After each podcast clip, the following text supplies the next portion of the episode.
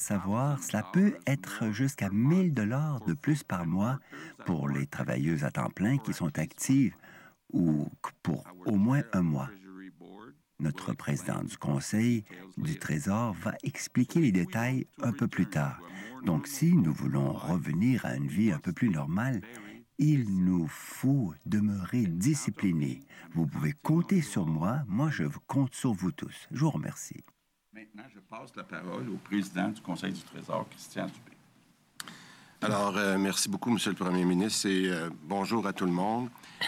Euh, la situation demeure inquiétante dans plusieurs milieux d'hébergement de soins pour personnes âgées, de même que dans certains centres hospitaliers de la grande région de Montréal.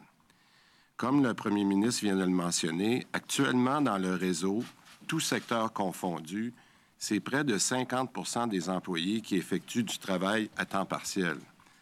En CHSLD, c'est plus de 60% Donc, le gouvernement estime nécessaire de bonifier immédiatement la rémunération du personnel afin d'encourager le travail à temps plein, mais aussi de favoriser la rétention. C'est près de 70 millions de dollars par mois qui seront consentis ainsi pour des primes additionnelles. Plus concrètement, qu'est-ce que ça veut dire? Tous les salariés qui offriront une prestation de travail à temps plein dans les CHSLD recevront 100 dollars par semaine, toutes les catégories d'emploi dans toutes les régions. Nous ajoutons à cela des primes supplémentaires pour ceux qui travailleront à temps plein dans un CHSLD qu'on peut dire infecté, donc, en fait, au moins un cas de COVID. Alors, c'est important, c'est dans les CHSLD infectés que cette prime additionnelle-là s'applique. De quelle façon? Pour favoriser, encore une fois, le temps plein et la rétention. C'est 200 dollars de plus après deux semaines consécutives à temps complet et 400 dollars de plus après quatre semaines consécutives à temps complet. On a besoin de monde. Des hein? primes, comme on l'a mentionné, qui peuvent atteindre 1000 dollars par mois. Ces mêmes mesures monétaires seront également appliquées dans des centres hospitaliers désignés de zone rouge de la grande région de Montréal aux mêmes conditions que je viens d'indiquer plus tôt, mais pour les catégories d'emploi suivantes. Par exemple, les infirmières et infirmiers, incluant les cliniciennes puis les auxiliaires, les inhalothérapeutes, les préposés aux bénéficiaires, les préposés à l'entretien. Par ailleurs, par équité, pour des, des, subventions seront versées au RPA, aux résidences pour personnes âgées, aux ressources intermédiaires de type familial, dans notre jargon les RI, les RITF, et aux CHSLD privés afin que ces milieux d'hébergement soient en mesure d'offrir les mêmes bonifications à leur personnel. De plus, nous annonçons une nouvelle mesure pour tous les salariés du réseau de la santé et des services sociaux qui accepteraient de transférer temporairement d'une région vers Montréal, par exemple Laval ou la Montérégie, des régions qui sont considérées, encore une fois, comme chaudes pour venir prêter main forte. Ces personnes recevraient un montant de 2 000 dollars par mois qui peut s'ajouter aux primes que je viens d'énoncer plus tôt. En posant ces gestes importants, le gouvernement espère renforcer la présence au travail et encourager une plus grande disponibilité du personnel, ce qui contribuera à accroître notre capacité à dispenser des soins et des services sécuritaires et de qualité au bénéfice des patients vulnérables. Bien que ces primes soient importantes, nous sommes conscients que la sécurité, tout comme l'accès à des équipements de protection adéquats, demeure la priorité de nos employés et vous pouvez compter sur nous pour continuer d'y veiller. On a besoin de vous, on a besoin de vous toutes pour mener cette bataille. Je remercie à l'avance celles et ceux qui répondront à notre appel. Merci beaucoup. Ça sent le désespoir. pour les questions en français, nous allons débuter aujourd'hui avec Louis Lacroix, Cogeco Nouvelles. Du Trésor, Dr. Arruda.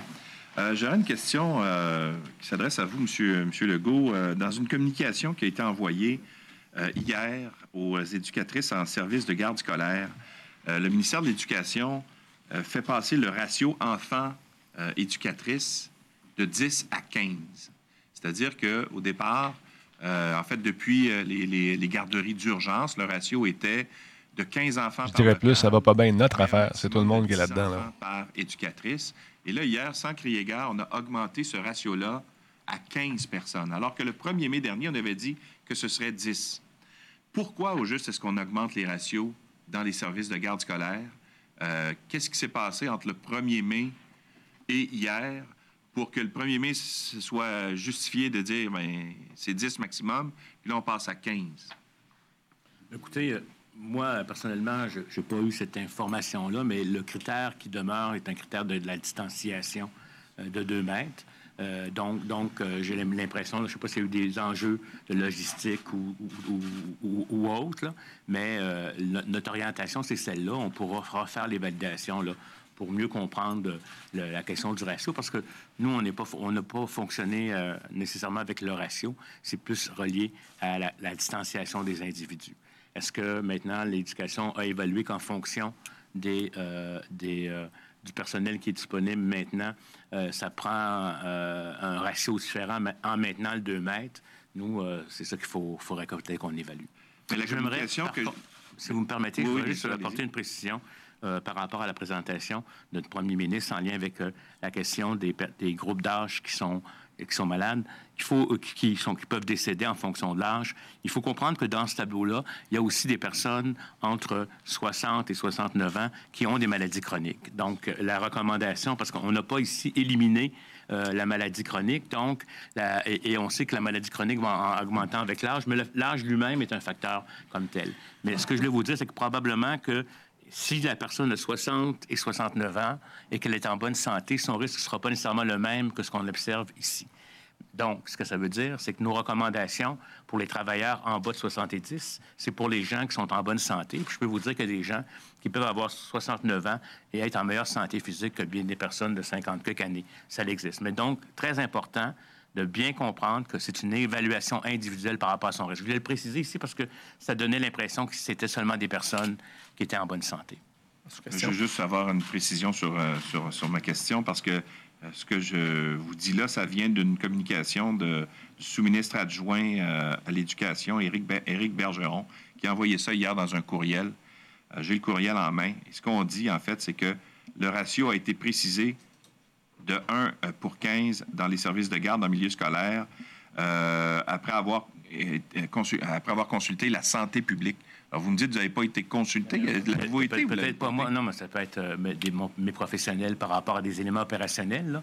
Moi, c'est peut-être ça, mais comme je vous dis, le principe, c'est de garder le 2 le deux Parce mètres. que les, Tout- les éducatrices disent que c'est extrêmement difficile de garder la distanciation sociale dans, une, euh, dans un local euh, en service de garde scolaire. C'est pas du tout la même situation que dans une classe, par exemple, où les enfants sont à des pupitres. Écoutez, comme je, comme je vous le dis, euh, je, vais faire les validations, si vous me permettez. Là, quand on parle de santé publique, il y a pas seulement moi, parce qu'on donne des orientations, il y a dû avoir des discussions entre les professionnels qui portent le dossier depuis le début, entre l'Institut au ministère et le ministère de l'Éducation. On pourra vous revenir, monsieur, avec l'information, si vous me permettez. Merci. J'aime pas, j'aime pas parler à travers mon chapeau. mais Je sais pas. Prochaine question, Gabriel Bellard, La Presse. Oui, bonjour. Euh, Peut-être une question pour le docteur Arruda pour commencer. Euh, au niveau du RO, R0, euh, dans le Grand Montréal qui est autour de 1, est-ce que ce serait possible d'avoir peut-être de préciser s'il s'agit du taux de transmission à l'extérieur des RPA, des CHSLD, donc dans la communauté, et, ensuite de dire, est-ce qu'il faudra serrer la vis encore si ça bouge pas? Et effectivement, euh, c'est pas les CHSLD ont été exclus euh, de la mesure parce que les CHSLD sont associés à une transmission interne, un peu liée à la communauté, mais c'est pas c'est un phénomène à part. Donc, cela, il faut qu'on le contrôle. C'est clair qu'il faut qu'on le contrôle. L'au- L'autre est, est au niveau du 1. Il y inclut les RPA et les autres milieux de vie qu'on considère moins fermés sur eux, à cause notamment de la mobilité des personnes en RPA, qui n'est pas la même que celle euh, comme telle. Et on va le surveiller de très, très près. Je vais vous dire, c'est un des éléments, là, le R0. en lien aussi avec l'analyse, euh, je vous dirais, plus qualitative des éclosions qui peuvent arriver dans les milieux qu'on a déjà réouverts, le, comportement des individus et l'augmentation des tests qu'on va faire aussi de façon significative. On va tester probablement maintenant, dans nos approches, les cas asymptomatiques qui sont en contact avec un cas. C'est-à-dire pour détecter des gens. C'est sûr que si on met, si on utilise les tests un peu partout chez des asymptomatiques, on va perdre en facteur de positivité. Actuellement, notre, niveau de positivité de test est autour de 16, 17, 18. Donc, ça veut dire qu'on a utilisé une bonne stratégie parce que quand on teste, on trouve des cas. Si on baisse à 1 ou 2% parce qu'on teste à, la mauvaise place, c'est une perte de, Surtout quand le nombre de tests est relativement limité. Je dis relativement parce qu'on pourrait avoir des millions et des millions de tests, puis ça n'a pas été fait non plus nécessairement ailleurs dans le monde, à part peut-être en Chine. Donc, actuellement, on va surveiller ça, là, ce R au zéro-là. Les modèles vont être mis à jour minimalement une fois par semaine, parce qu'il faut quand même avoir de la donnée pour que le, modèle change, etc. Fait qu'on va véritablement regarder ça. En plus, l'élément de la capacité, euh, comment les hospitalisations vont se comporter. Des cas, là, ils vont augmenter. Là. Je viens vous dire, si on teste plus, on va trouver plus de cas. Il ne faut pas voir l'indicateur des cas qui augmente comme étant ça va plus mal. Ça veut peut-être dire qu'on les trouve plus ça veut peut-être dire qu'on va être en meilleur de mieux les contenir. c'est ça qu'on va être capable de voir. Puis 15 jours plus tard, c'est les, hospitalisations. Et 15 jours plus tard, c'est, je vous dirais, les, euh, les décès. À peu près un petit peu moins, tout dépendamment des groupes d'âge. Euh, peut-être une question pour M. le Premier ministre. Aldo s'est placé à l'abri de ses créanciers. on, peut deviner que malheureusement, plusieurs entreprises québécoises vont faire la même chose. Est-ce qu'il y a un plan pour les faillites? Bien, écoutez, il y a un plan. Euh, Pierre Fitzgibbon euh, a euh, mis en place avec Investissement Québec, je dirais, des mesures qui sont complémentaires aux mesures qui ont été annoncées par le gouvernement fédéral. Mais c'est sûr qu'une entreprise de la taille d'Aldo, qui, est un fleuron, qui a une partie en plus fabrication, bon, on va tout faire pour les aider à passer au travers. Donc, déjà, les gens d'Investissement Québec parlent avec euh, des centaines euh, d'entreprises, mais on va tout faire pour sauver le maximum d'entreprises, surtout les entreprises là, qui euh, ont une importance stratégique, comme Aldo. Merci. Alain Laforêt, TVA Nouvelle. Bonjour à vous, Monsieur le Premier ministre. vous avez parlé de transférer des gens. Vous avez surtout dit qu'il y a des gens qui ont peur de retourner au travail. Il y a une communication euh, qui circule actuellement à l'hôpital Lakeshore où la microbiologiste et le chef du département infectieux de l'île de Montréal suggèrent que les soignants infectés par la COVID-19 puissent revenir au travail une semaine après leur diagnostic et travailler sans équipement de protection individuelle dans les unités de COVID de l'hôpital. Tout ça pour permettre d'avoir plus de gens et laisser l'équipement à ceux qui ne sont pas malades, puis pour protéger l'équipement. Qu'est-ce que vous en pensez? si vous me permettez, je vais réagir à ça. Euh, c'est pas du tout une orientation qu'on a donnée et, euh, je pense qu'on va avoir des discussions, notamment avec la dite personne. Ce qu'il faut comprendre, même en situation où on était en, je dirais, pénurie pénurie de, matériel, disons, euh, avec tout ce qui s'est passé à travers le monde aussi, on n'a jamais recommandé aux gens de ne pas se protéger. Donc, quelque part, on n'est pas d'accord avec cette position-là, notamment maintenant qu'on a du matériel, en tout cas s'il y a des enjeux de distribution qui nous téléphonent parce qu'on va s'organiser pour les régler. Donc, pour nous, on n'est pas confortable avec ça. La question de retourner les personnes après un certain temps, euh, si on été malade, mais avec du matériel de protection, peut e-, être fait dans un contexte où on les renvoie dans une zone rouge et s'ils portent du matériel de protection, si et seulement si on a véritablement un prix de service. Mais donc, cette, cette consigne-là n'est pas une consigne officielle et d'ailleurs, la personne elle-même le dit dans ce que j'ai vu dans les médias, qu'elle devait en discuter, euh, puis quelle était sa stratégie. Mais actuellement, il n'y a absolument pas question euh, qu'on envoie du personnel, même s'ils ont fait la maladie, dans un centre euh, euh, qui, sans, matériel de protection. Je vais profiter de la présence du président du Conseil du Trésor, un homme de chiffres, surtout celui qui tient les cordons de la bourse. Euh, vous avez autorisé quelle somme depuis le début de la pandémie en prime, en achat d'équipements, en embauche de nouveaux personnels?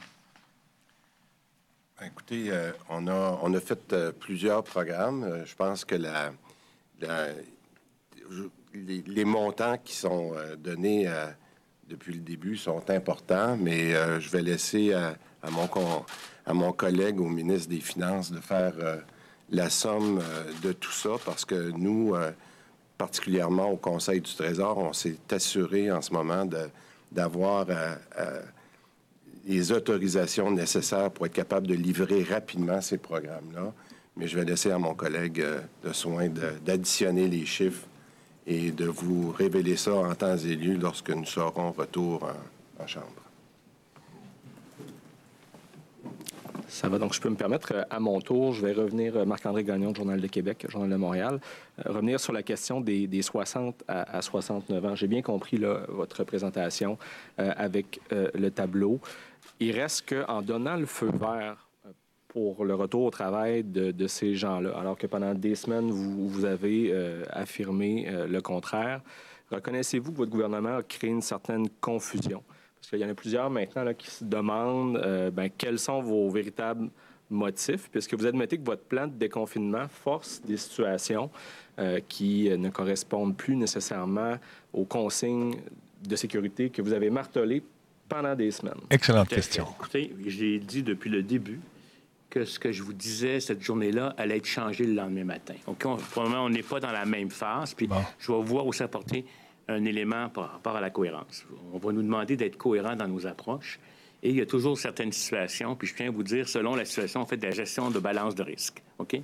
Je le dis, les personnes en, qui ont en, en, bas de 70 ans qui sont en bonne santé peuvent, s'ils sont en bonne santé, aller travailler avec des mesures qui sont mises en place, qui ne sont pas dans le même contexte où on était au tout début de la pandémie, où les gens n'avaient même pas compris la notion de distanciation sociale, etc., etc. Pour vous donner un autre exemple de choses qu'on a dit il n'y a pas tellement longtemps, je vous ai dit, puis c'est vrai, qu'un contact familial d'une grand-mère avec son enfant à la maison peut être différent que dans un contexte de garderie. Mais on essaie maintenant d'équilibrer, si vous me permettez, les risques à la santé de maladies infectieuses avec les autres effets pervers. Hein. Une personne de 65 ans qui est en bonne santé puis qui considère qu'il peut aller travailler dans un contexte où elle se sent protégée, si on l'empêche de travailler, on va nous accuser de faire de l'agisme. Je tiens à le dire. Et là, maintenant aussi, on se dit, si garder les enfants devient un, phénomène qui, je dirais, essentiel pour que les parents puissent aller au travail parce qu'ils n'ont pas d'accès à une garderie ou etc., on, j'ai fait une vidéo tantôt avec le ministre de la Famille. Les gens en bas de 70 ans qui sont en bonne santé, qui, veulent, qui voudraient aller garder leurs petits-enfants pendant la semaine pour que les parents puissent aller en service essentiel, ça va être, c'est permis, ça va être permis. Euh, tant aussi longtemps que les gens ont respecté certaines consignes. Il ne faut pas que les enfants aient été en garderie puis qu'ils reviennent à la maison parce qu'ils ne veulent plus, ou aient été à l'école ou potentiellement infectés. C'est des gens qui sont actuellement peut-être avec deux parents qui font du télétravail, qui ont besoin maintenant d'avoir un support dans la semaine. Les grands-parents pourront y aller, ils devront faire de l'hygiène, porter un masque pour certains types de procédures, etc. Donc, on va amener cette cohérence-là. Mais par contre, je vais vous donner un exemple. Ce ne sera pas le temps d'inviter grand-maman pour un souper si ce n'est pas pour garder les enfants. Comprenez-vous ce que je veux dire? Et c'est là qu'on va y aller progressivement. Tout le monde a hâte. C'est la fête des mères en fin de semaine. Tout le monde a hâte à des barbecues à l'extérieur à 5 mètres comme on est en train d'ouvrir des choses, il faut qu'on soit en mesure de voir les effets des, assouplissements qu'on met avant de passer à une autre, étape. Parce qu'indépendamment de ce qu'on dit, on sait qu'il y en a qui vont le faire. Et là, si on ne se met pas à être, je vous dirais, dans le coup avec nous, puis euh, ça voudrait dire qu'on on pourrait avoir des effets. Donc, ce que je veux vous dire ici, la position, elle, va évoluer. Comme dans une semaine ou deux, ça se peut qu'elle évolue. Il y a peut-être des nouvelles connaissances. Puis c'est pas une décision qui est facile parce que vous vous dites oui à un, l'autre essaie de se comparer, mais il faut regarder dans quel contexte on le fait. Mais, euh, et c'est difficile aussi dans un point de presse où on euh, ne peut pas répéter. C'est pour ça que j'ai fait une vidéo tantôt avec le ministre euh, de la famille, parce que les gens vont pouvoir réécouter ce qu'on dit, parce que des fois, les gens peuvent interpréter, puis est-ce que ça me touche moi ou ça me touche pas. Donc, je peux vous annoncer qu'aux grands-parents, sous certaines conditions, ils pourront garder leurs petits-enfants comme tels, mais il faut éviter, bien entendu, les grandes accolades, même si ça va être difficile, etc., mais d'essayer de, jouer le rôle d'un gardien avec des mesures. Monsieur Legault, est-ce que vous souhaitez ajouter quelque chose là-dessus? Ben, à ce moment-là, j'ai une question euh, pour vous. Parce qu'au début de la pandémie, euh, bon, vous nous avez dit, euh, pour relancer l'économie, il, faudra accélérer la réalisation de, grands projets d'infrastructure, de, travaux d'infrastructure. Euh, mais dans le cas du troisième lien, parce que le, sujet revient dans l'actualité, puis le, débat euh, revient ici euh, dans la région de la capitale nationale. même le chef de l'opposition de la Ville de Québec, qui a pourtant toujours été un ardent défenseur du projet, remet aujourd'hui en question cette dépense-là en disant qu'il serait peut-être plutôt important, plus important de, prendre soin des aînés. Donc, est-ce que c'est un projet, on s'entend qu'il risque de coûter plusieurs milliards de dollars, que vous, pourriez mettre de côté pour vous consacrer d'abord aux, soins euh, de base en temps de crise? Une autre bonne question.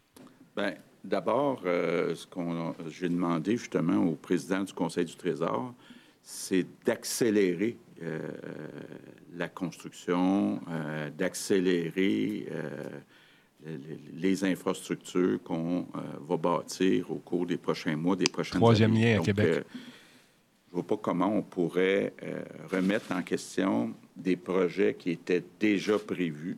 Au contraire, on veut accélérer les projets parce qu'on se dit il y aura une partie des emplois dans le secteur privé qui ne seront pas présents dans les prochains mois. Donc, le gouvernement a un certain rôle de donner des mandats, donner des contrats, entre autres, pour que tous les travailleurs de la construction travaillent à temps plein, puis même j'ai commencé à en parler au syndicat, puis euh, Jean Boulet y travaille pour voir est-ce qu'on peut augmenter le nombre de travailleurs euh, de la construction et de façon temporaire et de façon euh, permanente par la formation.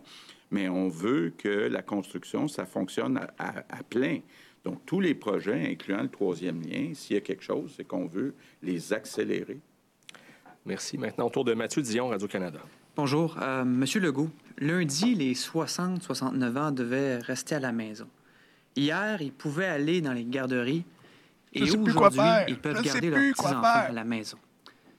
Admettez-vous qu'il y a peut-être un motif économique qui, est, qui, est, derrière ça par manque de personnel ou qu'est-ce qui peut expliquer une évolution du discours en quatre jours comme, comme ça? Bon. Mais comme vient de l'expliquer le docteur Arruda, euh, la situation évolue. Quand ça faisait deux semaines que les gens étaient enfermés chez eux, c'est une chose. Quand ça fait deux mois, ben là, il y a aussi une partie sociale, il y a une partie santé mentale.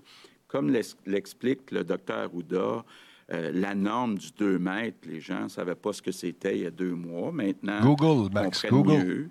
Euh, mettre un masque quand on n'est pas capable de respecter le 2 mètres, bien là, il y a des gens qui ont commencé à se faire des masques, qui sont plus ouverts. Donc, la situation évolue puis les gens, ben c'est ça. Est-ce qu'on veut priver une personne de 65 ans d'aller travailler, une personne en bonne santé? C'est une question d'équilibre. Puis il y a une évolution aussi à travers les semaines. Et puis, si vous me permettez, moi, euh, je ne suis pas en relation directe dans mon bureau avec chacun des patients que je vois. J'ai un médecin de population. Et on a aussi, on écoute ce que les gens nous disent, les associations. Je reçois plein de courriels de personnes, soit sur des cas individuels, soit sur une vision.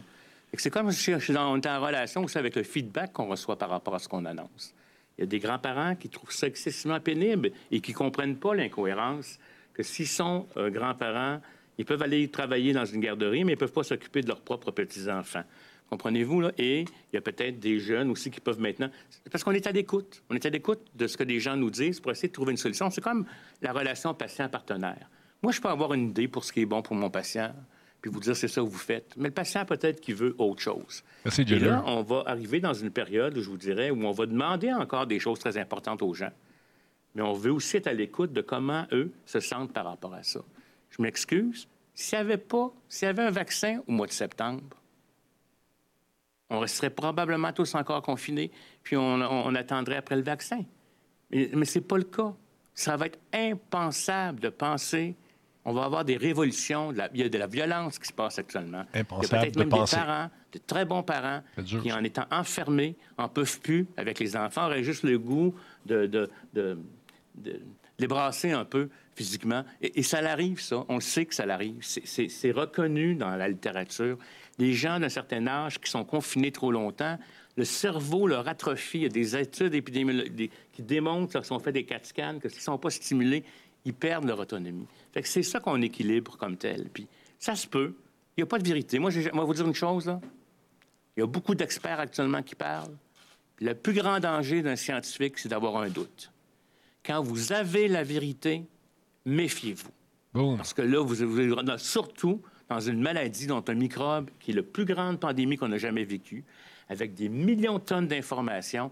Fait quelque part, vous pouvez nous demander d'être parfait puis d'avoir la vérité, mais je serais incapable de vous le dire. Bravo. À chaque fois, à chaque jour, c'est un jugement sur la situation qu'on fait avec le feedback de la population. Bravo. Et je vous le dis, des gérants d'estrade, des personnes qui disent que c'est ça, qui devrait être fait, il y en a plein. C'est normal, puis ça fait partie de la nature. Mais méfiez-vous des gens qui ont la vérité. Moi, je peux vous dire que les plus grands scientifiques de ce monde ont déjà dit qu'ils ne savaient pas encore ce que c'était. Boum. question. Deuxième question. Euh, si le chapeau fait... stratégie hein? de dépistage, la conseillère scientifique en chef du Malé, Premier le masque que tu veux le mettre à J'essaie d'avoir l'heure juste, mais je n'y arrive pas. Pouvez-vous nous donner en tout cas l'heure juste sur la situation du personnel sur le terrain pour retracer les cas positifs? Parce que présentement, les échos qu'on a, c'est qu'il manque de monde. Écoutez, euh, je ne répondrai pas à madame, compte tenu que je considère que je n'ai pas à rendre de compte à, cette dame. Euh, mais à la population du Québec, ça oui, puis à, mes autorités, là, je vais être au clair là-dessus. Euh, parce que, premièrement, moi, j'ai jamais eu de demande de test de, ça, mais de toute façon, revenons pas à ça. Regardons ce qu'on a comme élément de stratégie. Des enjeux de ressources humaines, il y en a. Il y en avait avant la pandémie. Euh, vous aviez vu que même c'est étonnant, là, quand on allait chez un, fast-food qui absolument été ouvert 24 heures sur 24, les gens n'étaient pas là. On a des problèmes de ressources humaines, il y en a, il y en a. Il y en a aussi en santé publique, c'est très demandant.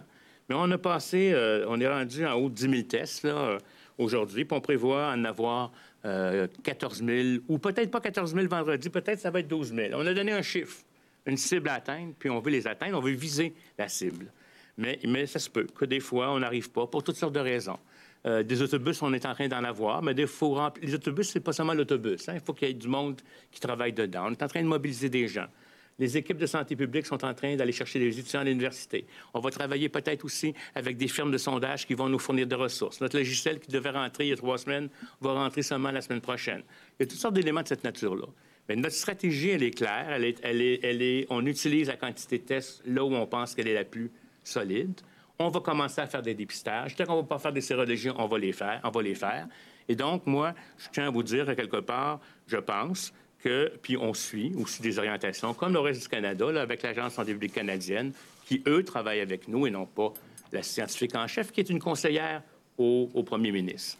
Elle a droit à ses opinions, je la respecte, mais moi, je pense qu'elle n'a pas toutes les informations. Puis c'est nous, sur le terrain, qui avons les informations pour être capables de le faire. je peux vous garantir qu'on travaille jour et nuit à le faire. Puis si on dit qu'on déconfine, on va déconfiner le moment où on sera capable de faire la marchandise. On vient de vous reporter d'une semaine à Montréal. Montréal, c'est fragile. Le reste du Québec, c'est le paradis. C'est carrément ça. C'est deux mondes complètement différents. On, est en on va s'adresser à ça. Et, je pense qu'on euh, on va vous donner le maximum d'informations. On n'a rien à cacher, ni sur le nombre de morts, ni sur quoi que ce soit. On va être transparent. Puis c'est à vous qu'on doit rendre des comptes et non pas euh, aux autres organisations, même si nous travaillons en collaboration avec l'Organisation mondiale de la santé et l'Agence de santé publique du Canada.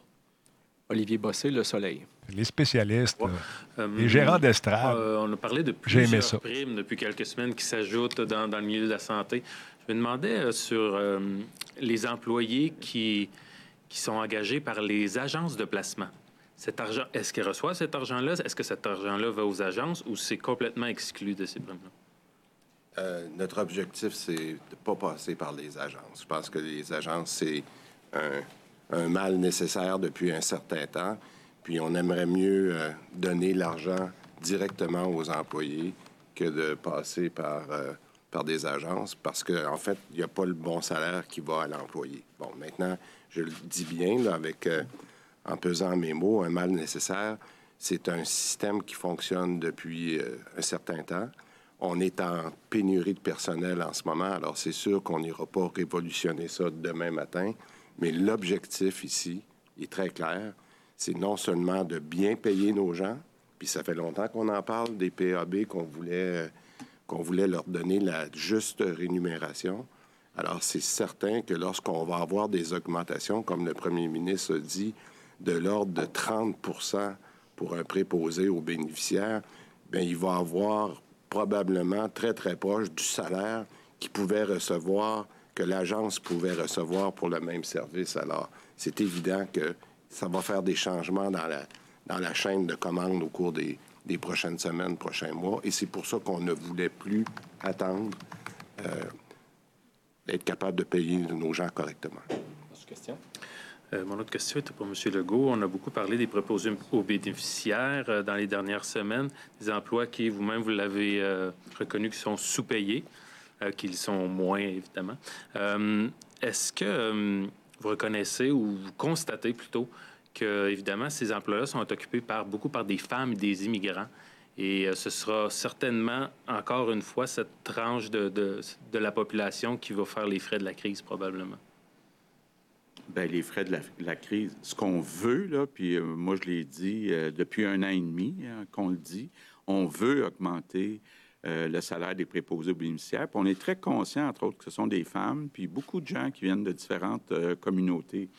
Puis je laisserai peut-être la, parole à, Christian qui négocie pour avoir ces fameuses primes qui soient incluses dans les conventions collectives de façon permanente. C'est pas simple avec certains syndicats, mais notre objectif, là, c'est de les payer, euh, de mieux les payer et, euh, ben, Peut-être pour vous donner un exemple, euh, on disait tantôt que j'aime les chiffres, là, mais un préposé aux bénéficiaires, si on ramène ça sur une base hebdomadaire, cette femme-là dont vous parlez gagne actuellement, sur une base à temps plein, 800 dollars par semaine. Le, premier 100 dollars qu'on donne à tous les PAB, à tous les préposés aux bénéficiaires en ce moment, ce 100 $-là représente 12 d'augmentation. 12% d'augmentation. Et ça, c'est avant les primes en zone chaude dont on parlait tout à l'heure. Fait que là, on est en train de dire qu'on prend 800 dollars par semaine. Les snowbirds viennent de passer au Vous vous souvenez des offres globales qu'on a fait en décembre? On parlait de l'inflation. Alors, quand on dit qu'on voulait faire une offre différenciée importante pour nos PAB, on est en train de vous dire que la base ici, c'est 12% Puis en plus, on dit, étant donné qu'on vit une situation exceptionnelle, on rajoute à cette rémunération-là une prime exceptionnelle qui est due aux zones rouges, à la difficulté qu'on a. Et comme le premier ministre l'a dit tantôt, cette augmentation-là va monter jusqu'à 30% et quand vous y ajoutez les fameuses primes COVID qu'on a mis en place il y a maintenant cinq semaines, cette personne-là, on rajoute pour cette même dame-là un autre 8% Alors là, on a dit ce qu'on veut, c'est avoir. Notre objectif, c'est de non seulement de les retenir, mais d'avoir des gens bien payés, puis qui vont dire ben on va contribuer à l'effort de groupe parce que les mesures dont je vous parle, on vous annonce aujourd'hui, s'appliquent à peu près à 100 000 personnes. PAB dans les CHSLD, les infirmières auxiliaires, toutes ces personnes-là qui travaillent dans les centres hospitaliers et les RPA qui sont dans des zones rouges. Quand vous prenez ces 100 000 personnes-là, qui pour la plupart ont des travails à temps partiel, imaginez-vous l'effet s'ils venaient nous donner une journée, deux journées de plus, on parle de dizaine, une dizaine de milliers d'emplois qu'on aurait pour remplacer les gens dont le premier ministre fait état depuis plusieurs semaines. Donc, je pense qu'un grand principe, c'est qu'on veut donner, avoir du temps plein de nos gens pendant cette période-là. Puis un peu comme on l'a vu avec la crise, ça va nous questionner dans la façon dont on travaille avec nos gens. Il y a beaucoup d'emplois qui sont à temps partiel dans le système de la santé. Puis à travers les négociations, puis je le dis, on a eu des négociations intensives depuis plusieurs semaines. Je pense que ce message-là, en ce moment, on l'a entendu, les gens veulent avoir un emploi stable, les gens veulent être capables de ne pas changer d'étage, d'avoir ce qu'on appelle la titularisation. Donc, tout ça pour dire que je pense qu'on va bien payer nos gens, et on va trouver la façon de le faire. Merci. On va devoir accélérer. Patrice Bergeron, la presse canadienne. Bonjour à vous trois. Euh, euh, Monsieur le Président du Conseil du Trésor, d'abord, on s'étonne que vous n'ayez pas fait le point sur les négociations justement actuellement. Mais je veux savoir, euh, quel est le taux de croissance des dépenses actuellement dans le domaine de la santé? Et c'est soutenable pour combien de temps ce taux de croissance de dépenses-là? Bien, écoutez, euh, je pense qu'il était connu lorsqu'on a déposé le, budget. Euh, mon collègue, M. Girard, euh, a dit qu'on avait un taux de croissance en santé de 5 cette année, c'est-à-dire pour l'objectif de 2021. C'est bien ça, il va sortir. les circonstances aujourd'hui, vous savez, sont, complètement euh, hors normes. Euh, je ne répondrai pas directement à votre question de la même façon que je n'ai pas répondu tout à l'heure à votre collègue, mais vous pouvez imaginer que cette année, il, va falloir vraiment faire la différence entre la dépense normale de faire fonctionner le système santé versus euh, ce que Mme McCann appelle les dépenses spéciales de COVID. Mais je pourrais vous dire que notre objectif est toujours le même, de, faire une bonne gestion, mais les dépenses en santé vont exploser, c'est certain. Et euh, je vous ramène au jour du dépôt du budget, M. Legault. Euh, votre ministre des Finances, Éric Girard, ce journal-là, avait dit que il s'engageait à remettre à son successeur euh, des finances publiques en aussi bon ordre que, en aussi bon ordre, pardon, que lorsqu'il est entré en poste. Est-ce que vous estimez que c'est encore possible, ça? Euh, je pense que c'est pas possible nulle part dans le monde. Ben, voyons. Aucune province, aucun pays pourrait dire euh, ce qu'on pensait avant la crise est toujours vrai aujourd'hui. On le sait, là, ça va prendre des années avant de retrouver l'équilibre budgétaire des années, des euh, dizaines d'années. On va avoir des déficits importants qui vont augmenter notre dette. Donc, euh, la situation, là, ça va prendre un certain nombre d'années pour euh, retrouver la situation qu'on avait en 2019. Et comment? Merci. Avant de passer en anglais, deux questions par courriel de Marie-Michel Sioui du journal Le Devoir. La première est pour le premier ministre. Ottawa confirme avoir conclu une entente avec toutes les provinces pour bonifier le salaire des travailleurs essentiels. L'aide d'Ottawa viendra-t-elle bonifier le montant versé aux travailleurs essentiels en vertu du PITRE ou est-ce qu'elle fera uniquement baisser la facture de Québec sans modifier les montants qui seront remis aux travailleurs essentiels? Non, ce qui euh, ça ne viendra pas bonifier euh, ce qui est euh, déjà annoncé. Le programme qu'on avait annoncé coûte 890 millions de dollars au gouvernement du Québec. Ce que le gouvernement fédéral vient faire, c'est d'en rembourser une partie du 800 90 millions parce que euh, tout le monde était un peu d'accord pour dire que le montant euh, pour la PCU de 2000 dollars par mois était comme un non-incitatif aux travailleurs essentiels. Donc, ça créait un problème parce qu'il n'y avait pas un gros incitatif à venir travailler dans un service essentiel plutôt que de recevoir le 2000 pièces de la PCU fédérale. Donc, euh, le fédéral vient nous aider à régler le problème, mais nous, on n'a pas entendu le fédéral. On l'a annoncé rapidement. Puis d'ailleurs, le fédéral s'est inspiré de notre programme pour l'offrir à grandeur du Canada. Merci. Et en sous-question pour Mme Sioui, la question s'adresse à M. Dubé.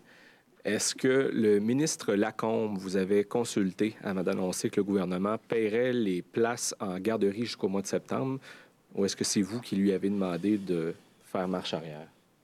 Non, euh, je peux vous dire qu'on a une consultation euh, quotidienne avec les différents ministres, puis c'est évident qu'ils nous ont consultés. On a un groupe de travail conjointement du Trésor avec euh, les finances où on, reçoit toutes les, toutes les demandes des ministères. Alors, ils nous avaient effectivement consultés. Est-ce que je pourrais profiter de... Vas-y, profite, la Si, si vous avez du temps, je, je, vous permets. J'aimerais ça mentionner une chose que je n'ai pas dit dans, mon, dans ma présentation. Puis lorsqu'on demande des, volontaires, puis il y a une partie du programme qui pour nous est très importante, si vous permettez, surtout d'aller chercher les gens en région. On a, on, le dit, le premier ministre l'a dit souvent, on a deux mondes. Hein. On a Montréal, le Grand Montréal, puis on a les régions. la partie du programme où on vient ajouter 2000 dollars à un infirmier, une infirmière, une personne qui viendrait nous aider, j'aimerais dire que ce qu'on entend dans le marché, ce qu'on entend des gens, c'est que c'est souvent difficile de prendre ce risque-là, de venir travailler dans des zones difficiles seul. Mais des gens qui voudraient le faire en équipe, par couple, par groupe de quatre, de passer à travers cette résistance-là est beaucoup plus facile lorsqu'on le fait des gens qui se connaissent. Et nous, on est très ouverts à ça. Alors, on a des facilités avec les hôtels à Montréal. On a des facilités où et l'essentiel de l'argent, je le dis, c'est pour ça qu'on a augmenté à 2000 dollars pour des gens qui viendraient de l'extérieur. Je pense à des pompiers volontaires, je pense à des gens qui auraient une expertise qui serait très importante pour nous de venir dans les CHSLD. Ces gens-là peuvent venir à quatre, être à l'hôtel ensemble, faire un, blitz de quatre semaines, de deux semaines avec nous. Je pense que ça va faire une très, très grande différence, puis surtout dans la région. Alors, je voulais juste le mentionner parce qu'on a eu beaucoup de bénévoles, mais là, on veut rétribuer ces gens-là à leur juste valeur, puis tant mieux s'ils viennent des régions avec une expérience. Merci de m'avoir donné le Très bien, merci pour la précision. So now in English, Katsune, CBC News. Bon, that's it. That's all. Oui, bonjour. Euh, désolé pour le retard, les amis, tantôt. Donc, une question de suivi, un petit peu, je suis me retrouver dans mes pitons. Le Il est 20 ici. avril, il y a On va fermer ça. On écoute ça en anglais, ça vous tente dessus? On écoute un Il y peu. avait environ Oh, on va l'écouter en anglais. 6 000 travailleurs de la santé qui étaient absents. Et maintenant, le 7 mai, on est presque au double de cela. Avez-vous l'impression? Donc que la, tra- que la stratégie d'aujourd'hui, c'est la bonne réponse? Réponse. I'm sorry. I'm, I'm switching. Sorry. Désolé, j'ai oublié de parler anglais. Je vais allumer l'anglais. Been Alors écoutez, nous avons beaucoup parlé de cela euh, par l'entremise des négociations, between the minister pendant nos discussions ministérielles, et nous avons aussi les caucus deux fois par semaine avec nos députés. Donc il est très clair que les gens sont bien prêts à nous aider. Je n'ai pas peur du mot crainte. Il y en a qui craignent de venir au travail. Ils ne savent pas à quoi ils vont faire face. Salut, Ben. Et la raison pour laquelle nous avons cet échelonnage des mesures, c'est que vous venez pour la première semaine, vous avez une prime. Mais une fois que vous comprenez que ce n'est pas trop mal, c'est pourquoi je pensais au groupe, deux ou quatre personnes qui pourraient venir ensemble.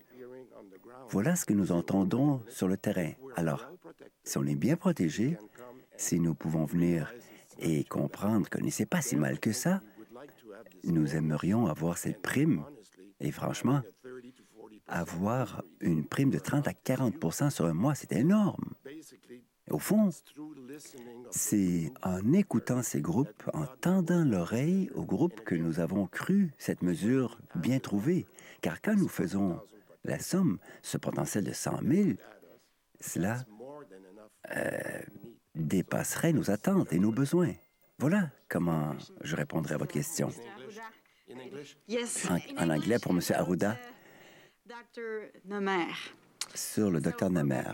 Donc, le Québec dit que la stratégie est critiquée à la fois par la, la conseillère scientifique en chef du euh, fédéral, Mme Nemer, et différents experts au Québec également. Ils disent que la stratégie devrait inclure des, du dépistage aléatoire. On dit au revoir aux gens de la première chaîne de Ah, la première chaîne s'en vont, la deuxième chaîne aussi. euh, les Talbots doivent quitter. Attends un petit peu, je vais finir par le trouver. Mon Christy Python, il est en haut là. Et voilà, voilà, voilà. Non, j'avais rendez-vous téléphonique tantôt avec euh, les docs. Fait que euh, c'est pour ça qu'à un moment donné, ils appellent euh, Brûle pour point. Allô? OK. Que ça a parti un peu sur les chapeaux de rouge. Effectivement, j'avais deux, euh, deux trucs qui roulaient en même temps. Euh, préféré arrêter, recommencer. Bon, et on, on a repris où est-ce qu'on a repris. Alors voilà, euh, bon, hein, c'est, euh, ils ont vraiment besoin de monde. Vraiment, vraiment, vraiment besoin de monde. Ce soir, le programme, c'est Cyril et moi. On va être là pour discuter. Il y a probablement également notre ami Christophe euh, Terrien de Terrien Terrien qui viendra faire une petite euh, mise à jour de 3-4 minutes là, sur euh, tout ce que le gouvernement offre. Euh, Les gens sont un peu perdus. On a beaucoup de questions là-dessus. Lui en a reçu des questions en tabarouette. Fait que là, je sais pas, c'est le fun. Euh, continuez à suivre les consignes. La part du masque, moi, je le mets. Euh, je me gêne pas. Je me, si allé dehors, dans le public, où il y a beaucoup de monde, je mets le masque, puis that's it. Lavez-vous les mains. Je pense qu'il ne faut, euh, faut pas attendre que ça soit obligatoire. Mettez-le, le, truc. Euh, Mettez-vous un, couvre-visage, comme on aime euh, dire maintenant. Faites-le. C'est juste de la protection. Pas à cause qu'on déconfine tranquillement, pas vite, que la maladie est partie. Ça veut juste dire qu'on a plus de lits pour nous accueillir, pour nous soigner. Mais moins de monde. Un peu. J'aimerais tellement ça que ça qu'il y ait une pause de Hey, time out. On time out. La maladie n'existe plus pendant trois semaines. On donne un break aux gens euh, qui travaillent justement dans le milieu médical et hospitalier pour justement qu'ils prennent une pause. Calvaire. Ils doivent tellement être tannés. C'est l'enfer et surtout très fatigués. Mais c'est pas ça. malheureusement. Fait que faites partie de la solution, pas du problème. Portez-le le sabré euh, couvre-visage, lavez vos mains, euh, puis gardez vos distances, puis ça devrait bien aller. Moi, je suis rendu, ça devrait bien aller, et pas ça va bien aller. Faites attention à vous autres. On se retrouve ce soir euh, aux alentours de 20h. Pas, pas, aux alentours, à 20h, on va être là. Et voilà. Attention à vous autres. Êtes-vous tanné de la COVID? Talbot, il commence. Bye.